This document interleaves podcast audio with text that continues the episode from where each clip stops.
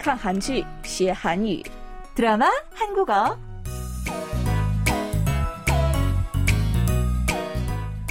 안녕하세요 여러분 반갑습니다. 인기 있는 한국 드라마를 통해 한국어를 재밌게 공부해보는 시간이죠. 드라마 한국어 저는 전숙경입니다. 亲爱的听众朋友们，大家好，欢迎收听看韩剧学韩语，我是李璐。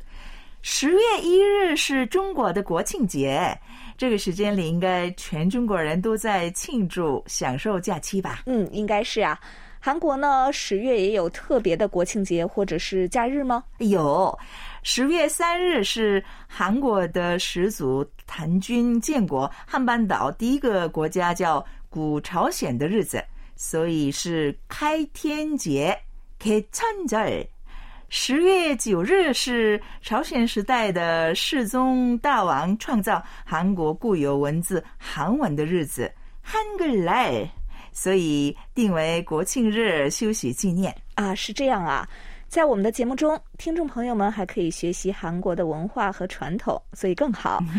因为不学习一个国家的文化，就无法学习那个国家的语言。说的很好，我们也努力向听众朋友们介绍更多的韩国文化和传统。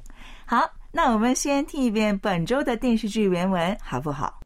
얼굴이반쪽이네우리조카왜오셨어요뭘알아보러쏘지마얘당장여기로쳐들어오겠다는사람들겨우말려놓고온길이니까원하는게뭐예요무릎이라도꿇으래요 그렇게간단한거면좋게얼굴이반쪽이네얼굴이반쪽이네얼굴이반쪽이네 네, 방금 본문을 들어봤는데요. 어떤 내용인지 함께 알아볼까요?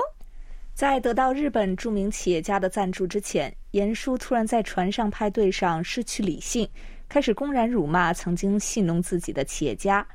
其实是表姐的阴谋，偷偷给严叔服用了兴奋剂，让严叔在重要的场合犯了很大的错误。结果严叔失去了得到赞助的机会。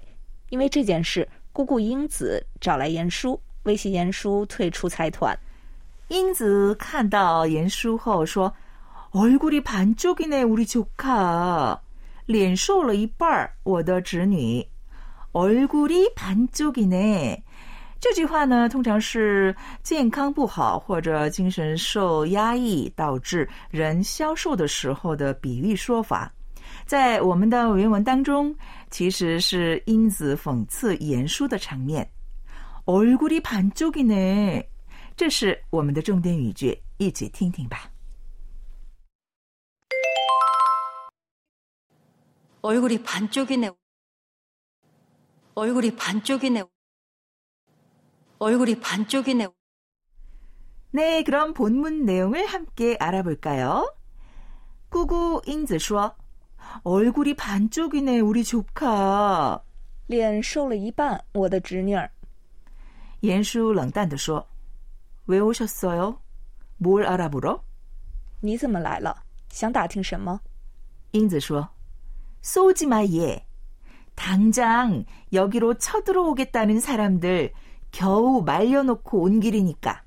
别指责我，好不容易劝阻那些马上要闯进这里的人。 옌수说, 원하는 게 뭐예요? 무릎이라도 꿇으래요? 他们想要什么？难道让我跪下吗？ 英子说, 그렇게 간단한 거면 좋게? 那么简单就好了。 얼굴이 반쪽이네. 다시 한번 들어보겠습니다. 얼굴이 반쪽이네.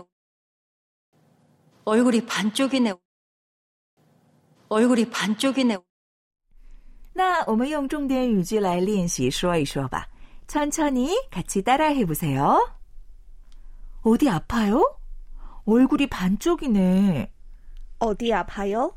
얼굴이 반쪽이네. 哪里不舒服吗？脸都瘦了一半了。